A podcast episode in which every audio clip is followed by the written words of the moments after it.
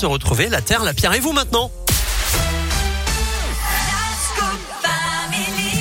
Bonjour Philippe Lapierre. Bonjour Eric et bonjour à tous. Et aujourd'hui, mettez de l'écologie dans votre poche, mettons de l'écologie dans notre poche avec un nouveau smartphone euh, éco-responsable. Ouais, s'il y a un secteur qui n'est pas vraiment écolo, Ouais, c'est bien clair. celui des nouvelles technologies et notamment les téléphones.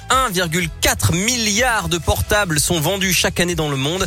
Les Français en moyenne changent tous les deux ans alors que dans 9 cas sur 10, l'appareil fonctionne encore selon Monsieur Mondialisation. C'est un site internet spécialisé. L'obsolescence programmée, les terres rares, les les déchets, la publicité, la course à la performance. Tout ça est ultra polluant. Alors une pollution euh, délocalisée à l'étranger, hein, elle est donc invisible pour nous, mais elle est bien réelle. Une marque a donc fait le pari depuis 2013 du smartphone durable, c'est Fairphone, et elle vient justement de présenter son tout dernier modèle, le Fairphone 4. C'est une marque néerlandaise. Les téléphones sont conçus pour durer le plus longtemps possible. Elle promet 5 ans de garantie et des réparations plus faciles. Les pièces sont interchangeables. Elle s'engage aussi à recycler un appareil pour chaque Fairphone 4 vendu pour viser la neutralité en matière de déchets.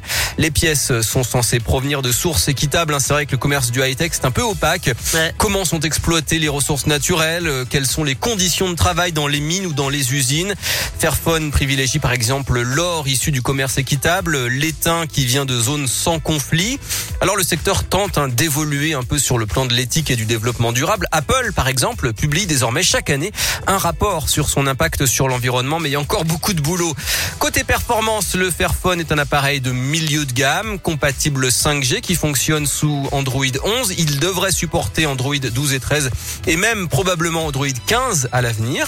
Il y a trois couleurs, gris, vert, vert moucheté. Et j'ai une question parce que du coup c'est la question qu'on se pose tous. Oui. Ça coûte combien? Parce que c'est. Alors- on imagine que c'est pas forcément donné quoi. L'appareil est en précommande depuis quelques jours maintenant. C'est 579 euros pour la version de base 128 Go et 649 euros pour la version 256 Go. Alors c'est pas donné mais c'est moins cher qu'un iPhone ou. Surtout si vous le Ouais. changez tous les deux ans. Au final, clair. ça vous reviendra moins cher puisque celui-là, vous pourrez le réparer et l'utiliser plusieurs années. On vous met tout ça sur notre site radioscope.com comme d'hab. Vous retrouvez la Terre, la Pierre et vous sur notre site internet radioscope.com. Merci Philippe. Merci Eric. Restez avec nous sur Radioscope 11h53. Imagine Dragons.